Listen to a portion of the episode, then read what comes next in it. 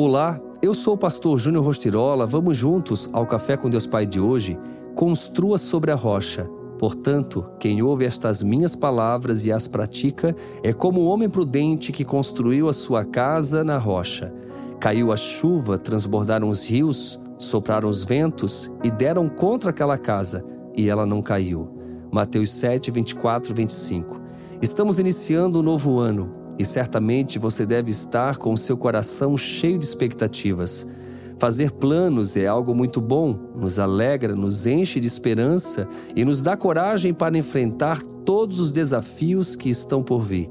Mas além de planejar, você tem preparado as estruturas, as bases fortes para que seus planos deem certo?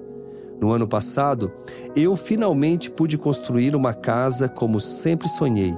E uma das coisas que foram acordadas com os engenheiros, arquitetos e o construtor foi a necessidade de ser construída sobre uma forte fundação.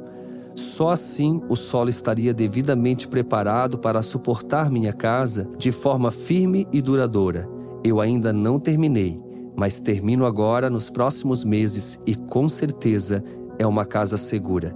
O alicerce de uma construção é algo que não é visto, porém, sem ele, nem a mais bela casa ou o mais importante prédio permanecem de pé, vindo a ruir. Com isso, não se preocupe em já iniciar o seu ano com feitos de grande destaque. Foque suas energias na base, na estrutura que é fundamental para que seus planos se realizem.